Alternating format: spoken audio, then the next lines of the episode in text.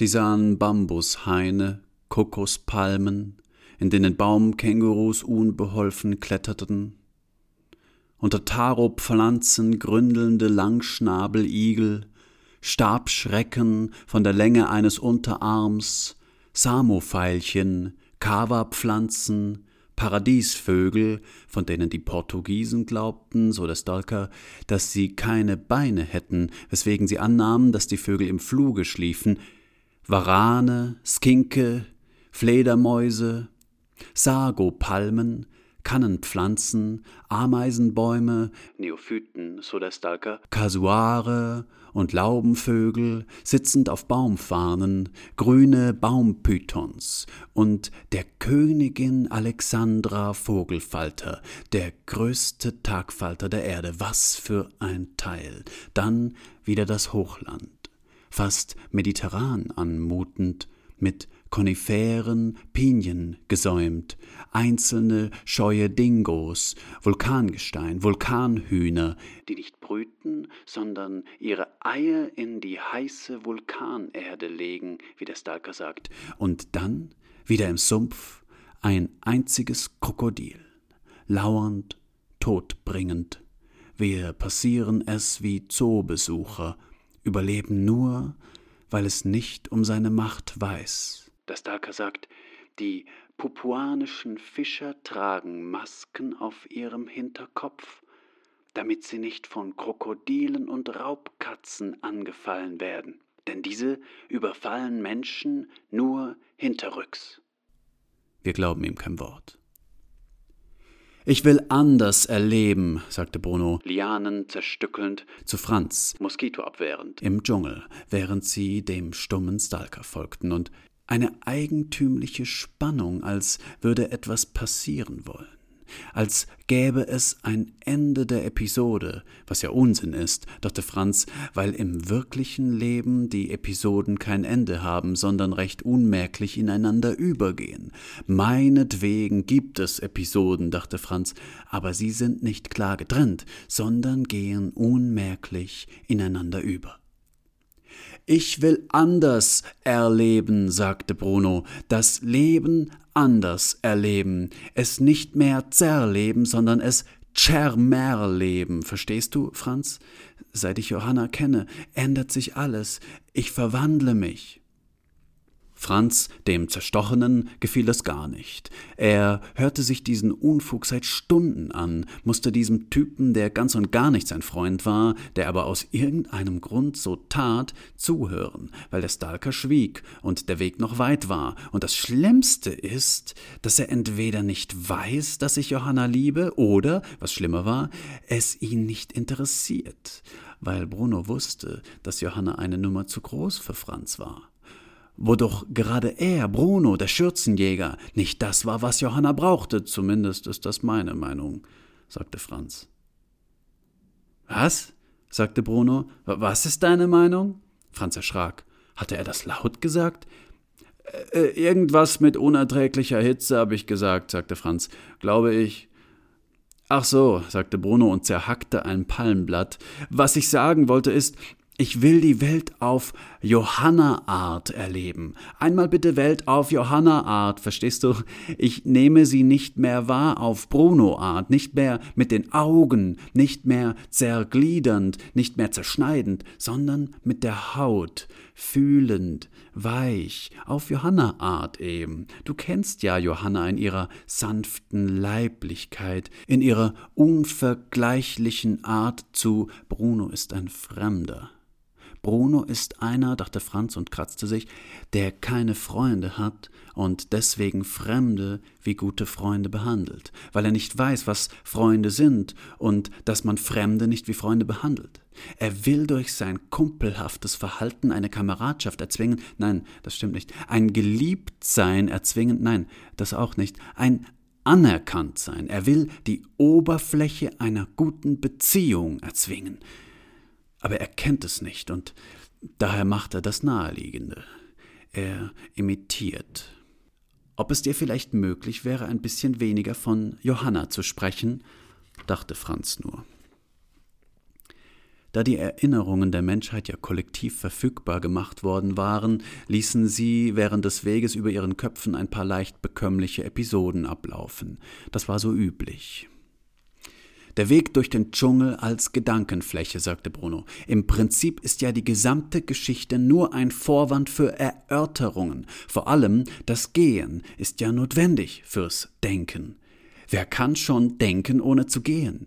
Wenn man denken will, muss man gehen. Ansonsten kleben einem die Gedanken an den Füßen fest. Es ist wichtig, die Gedanken immer wieder hinter sich zu lassen. Gut, dass Zeit verstreicht. Gut, dass wir das hier tun müssen, sagte Bruno und schwang die Machete, sonst könnten wir wahrscheinlich überhaupt gar nicht solche hochklassigen Gedanken entwickeln. Hochklassige Gedanken, aha, dachte Franz und dachte im gleichen Moment, war das jetzt etwa ein hochklassiger Gedanke? Ein junger Mann und eine etwa zehn Jahre ältere Frau sitzen in einer Erinnerung über ihren Köpfen, führen ein Trennungsgespräch. Wenn du das so und so gemacht hättest, wär's okay gewesen. Sie macht ihn in einer verballhornenden Stimme nach. Er ist eingeschüchtert. Er scheint sich furchtbar verhalten zu haben. Sie ist reifer als er, ihre Reife passt nicht zu ihm, sie hat blonde, kurze Haare, er einen rollenden Akzent. Sie sagt, mich hat das nicht zerstört, aber es hat mich. Und ich sah es wirklich. Also Entschuldigung, aber das war too much. Diese Mischung zwischen lustig und ernst, dachte Franz. Fürchterlich. Der Dschungel. Der Dschungel, sagte Bruno und rauchte eine feuchte Zigarette, ist eine Gedankenfläche für uns, nicht mehr. Der Dschungel ist eine Tapete, man kann sie abziehen. Schau sie dir an, die Lianen, die Kannenpflanzen, die Samo-Veilchen, man kann sie abziehen. Und er zog an einer Blüte, die Blüte ging ab, wie schlecht aufgeklebt. Ich habe recht, sagte Bruno, es ist eine Tapete, und steckte sich die Blüte in den Mund. Dann füllte er seinen Mund mit Rauch und öffnete den Mund, und als die Blüte so auf seiner Zunge lag und der Rauch aus Mund und Nasenhöhlen strömte, sah er aus wie ein Dschungeldämon.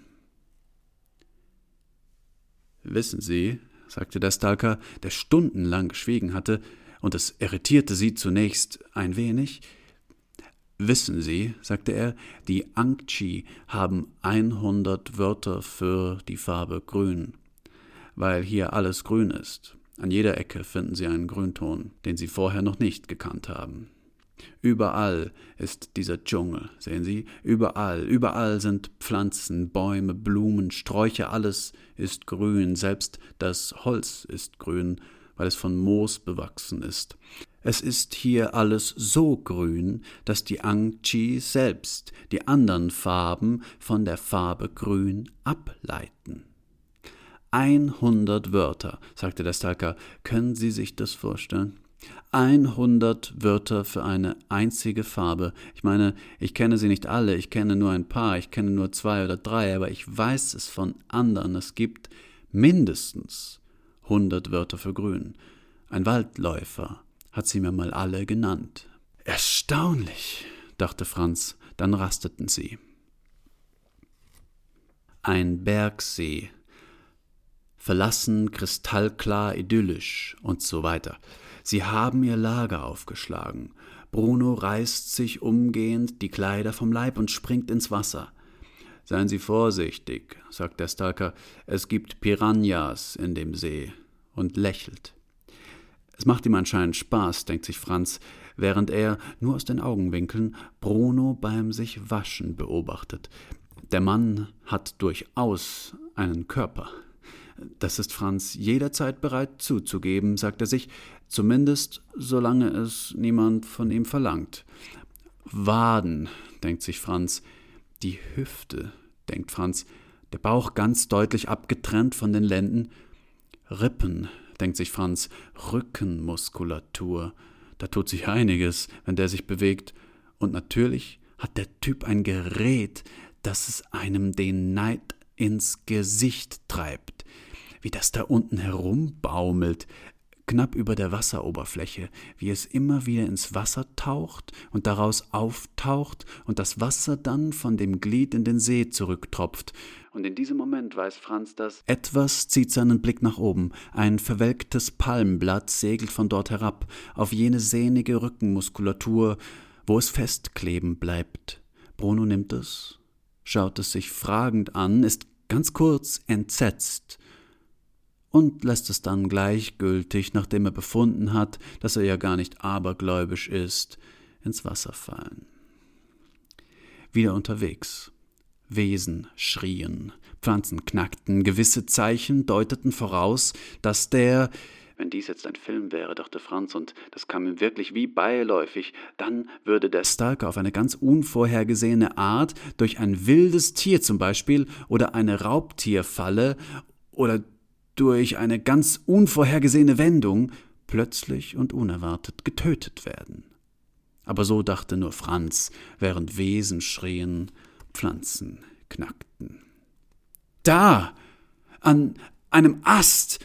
Aufgeregt, hektisch umblickend, huschte der Stalker herbei, begutachtete das Teil. Hing ein Försterhut. Jemand musste den Hut hier festgenagelt, rostig verbogend, haben. Die obligatorischen Federn stammten augenscheinlich von Paradiesvögeln, was von allen, auch dem Stalker, als bizarr wahrgenommen wurde.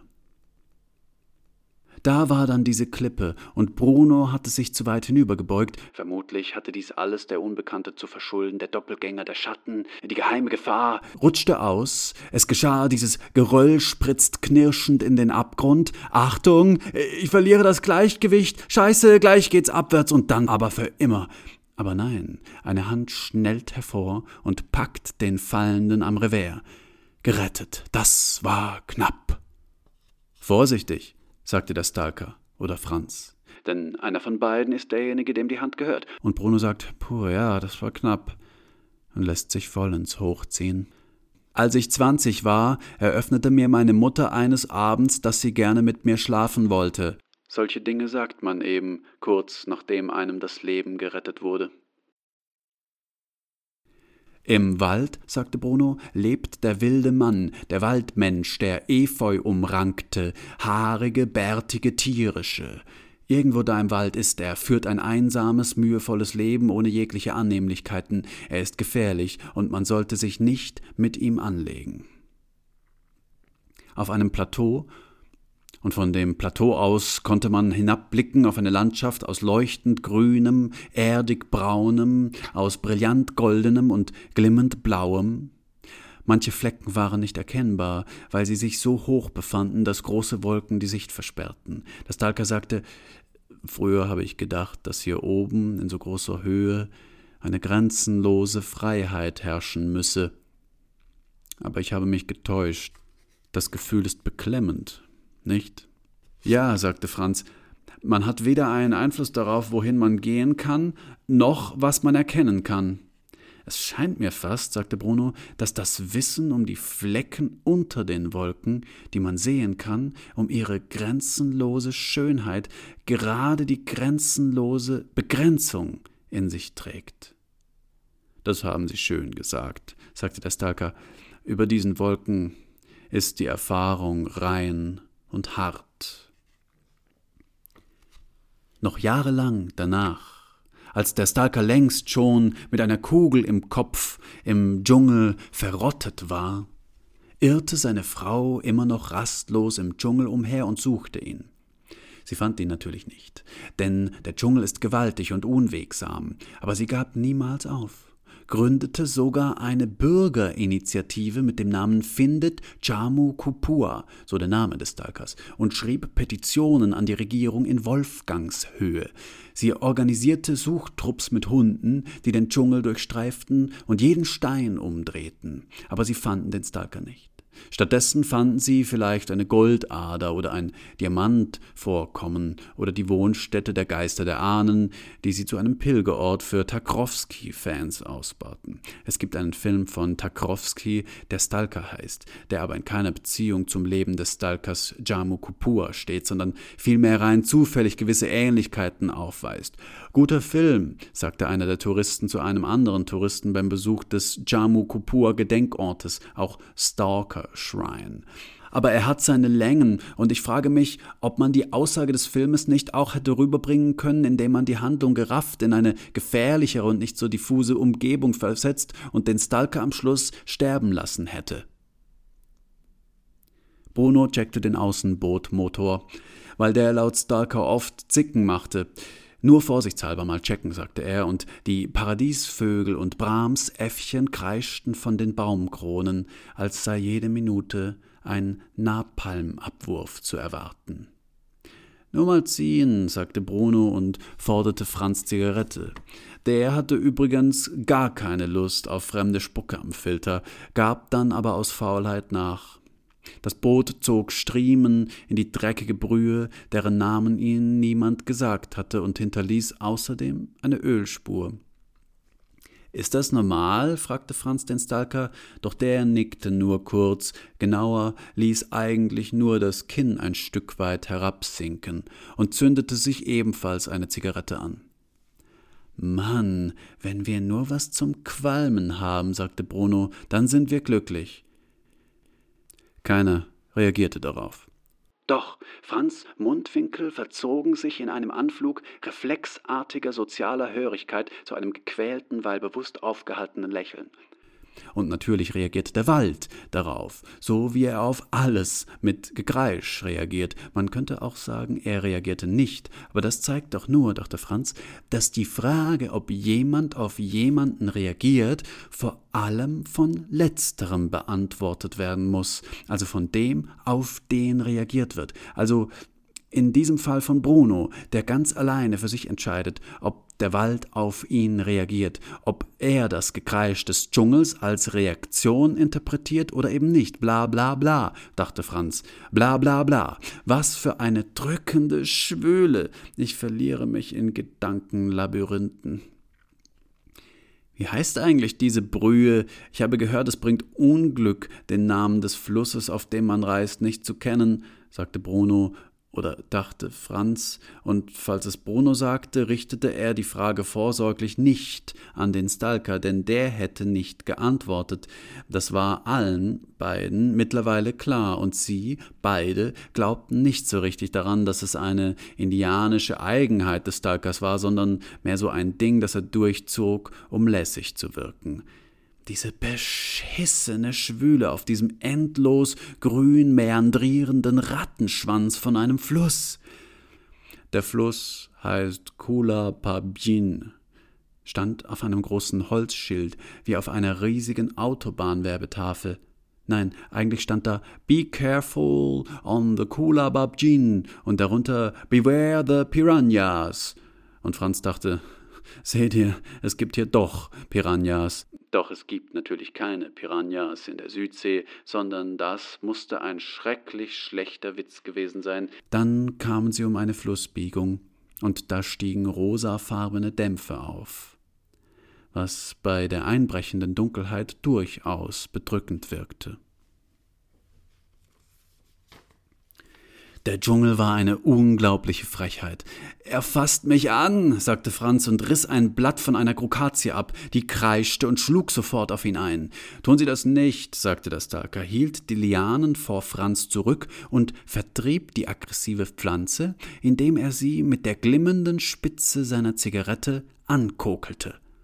Feuer mögen Sie nicht. Merken Sie sich das. Ist hilfreich. Sie waren nun seit sechs Tagen unterwegs. Franz war am Ende seiner Kräfte. Bruno gab sich keine Blöße, obwohl auch er wohl zu kämpfen hatte. Der Stalker, ein Halbindio, der sich seinen Lebensunterhalt mit Abenteuerführungen durch den Dschungel verdiente, war ein hochgewachsener, dunkelbrauner Mann mit krausem Haar. Pupur heißt gekräuselt, sagte er, während er das Zelt aufbaut und schweigt dann den Rest des Abends. Man gewöhnt sich daran. Meist ist es Bruno, der spricht, Franz seine Ansichten auseinander auseinandersetzt oder den Stalker zur Geographie der Insel befragt, welcher aber nur selten und dann äußerst knapp antwortet. Unser Weg ist vorgegeben, die Zeit unserer Ankunft ebenfalls. Der Stalker hat einen kleinen Zettel, auf dem diese Daten vermerkt sind. Bruno glaubt ihm das nicht. Als er nachfragt, bekommt er keine Erklärung. Der Zettel wird ihm nicht gezeigt. Seine Fragen laufen ins Leere. Bruno tut das als Charlatanerie ab. Der Stalker heißt so, weil das auf Prussisch Pfadfinder bedeutet. Der Stalker kann zwar kein Prussisch, aber er mag Tarkowskis Filme mit demselben Namen. Wo er den Film gesehen habe? Der Stalker antwortet, er habe den Film nicht gesehen, nur vor 30 Jahren ein Plakat, er habe noch nie einen Film gesehen. Das sind Orang-Utans, sagte der Stalker, als sie eine Horde Brahms-Äffchen sehen. Sind Sie sicher, mein Franz? Sind Orang-Utans nicht eher groß und orange? Nein. Aber der Name Orang-Utan kommt doch davon, dass sie orange sind, sagte Bruno. Diese Affen sind klein und überhaupt nicht orange. Der Stalker legte an und schoss. Der Rauch des Gewehres löste sich langsam in die schwülwarme Luft. Wollen Sie Orang-Utan zum Abendessen oder nicht? Franz wollte Orang-Utan, Bruno begnügte sich verärgert mit seinem letzten Schokoriegel. Am nächsten Tag kamen sie in die Sperrzone. Dies ist die Sperrzone, sagte der Stalker und führte sie danach zwei Stunden lang ohne ein weiteres Wort der Erklärung durch einen Waldabschnitt, der sich durch kein erkennbares Merkmal von dem vorigen unterschied. Gleich würde Folgendes passieren. Franz würde ausrutschen, sich in einer Schlingpflanze verheddern, Brunos Hilfe benötigen, der sich zu ihm hinunterbücken würde, der Stalker würde die beiden zum Weitergehen auffordern, sich sichtlich beunruhigt umsehen, und dann würde ihm der Kopf explodieren. Was? sagte Bruno. Ich sagte, mein Kopf explodiert. Ich habe Kopfschmerzen ohne Ende. Woher kommt denn das? Das sind wahrscheinlich die Kurare-Mücken. Wenn die dich stechen, dann explodiert dir der Kopf. Sehr unangenehm. Die fliegen immer ungefähr in drei Metern Höhe. Franz guckte in die Luft, warf den Kopf in den Nacken und suchte nach dem vermeintlichen Mücken. Dabei rutschte Franz aus, verhedderte sich in eine Schlingpflanze und rief Mist, ich bin hingefallen. Bruno, kannst du mir mal helfen? Irgendwie kommt mir das bekannt vor, sagte Bruno und bückte sich. Da explodierte der Kopf des Stalkers denn eine Kugel, Dumm-Dumm-Geschoss, hatte ihn getroffen. Und weil der Schütze weit entfernt sein musste, hört man erst zwei Augenblicke später den Knall. Bruno sprang sofort auf, riss ihn zu Boden. Deckung! schreiend. Oder sie standen ratlos vor dem kopflosen Geschöpf, auf dem Rücken liegend, sozusagen aus den Latschen gekippt, die Finger verkrampft, die Unterarme angewinkelt, und die beiden stehen mit verschränkten Armen davor. Aber nein, also liegen sie hinter einem Busch. Unten bleiben! schreiend beide, beide schreien sich unten bleiben zu, drücken sich gegenseitig die Köpfe in den Matsch, als wollten sie sich darin ersticken. Hast du das gesehen? Scheiße! ächzt Franz. Bruno hat es nicht gesehen, war gerade in Gedanken gewesen, ist dann aber aufgeschreckt durch das Geräusch der ins Gras spritzenden Körperteile. Der Schock kam dann erst durch den Knall. Er erinnert sich jetzt, so gut es geht, versucht im Nachhinein zusammenzubasteln, was nochmal eigentlich gerade passiert ist und greift zur Beschreibung der Situation zu folgendem allseits beliebten Kraftausdruck. Scheiße! Scheiße nochmal! Es war so gewesen. Bruno hatte gerade über eine bestimmte Problemstellung des Leib-Seele-Problems kontempliert. Da war er über ein Steinchen gestolpert, hatte sich sogleich darüber geärgert. davor aber, das fiel ihm jetzt ein, hatte er noch über etwas anderes nachgedacht. Was war das nochmal gewesen? Genau, so war es gewesen. Er hatte sich gefragt, worüber er gerade nachgedacht hatte und hatte versucht, sich daran zu erinnern, aber das hatte nicht funktioniert. Und dann erst war er gestolpert und dann hatte er das sonderbare Klatschen gehört wie wenn abgetrennte Körperteile in den Matsch fallen. Genau so klang das, aber er wusste ja jetzt, warum das nach abgetrennten Körperteilen geklungen hatte, nämlich hauptsächlich und vor allem deswegen, weil es sich tatsächlich um abgetrennte Körperteile, namentlich die explodierten Teile eines Männerkopfes handelte. Dann hatte er noch etwas gedacht, aber äh, sogleich wieder vergessen und sich gefragt, was das gewesen war, und erst dann hatte er den Knall gehört, wie gesagt, zwei Augenblicke später. Es ist doch wirklich erstaunlich, wie viele Gedanken in zwei Augenblicke hineinpassen, sagte Bruno, und Franz verstand ganz genau, was er meinte, denn eine ähnliche Geschichte wie Bruno hätte auch er erzählen können, ließ es aber. Über ihren Köpfen lief noch eine Erinnerung. Darin sah man einen jungen Mann und eine etwa zehn Jahre ältere Frau bei einem Gespräch. In dem Moment, wo du das Gulasch bestellt hast, wusste ich, dass du ein echter Mann bist, sagte sie. Sie war Vegetarierin. Schade, sagte jemand in einer anderen Erinnerung. Wir hatten gar keine Beziehung zu ihm aufbauen können, bevor er starb.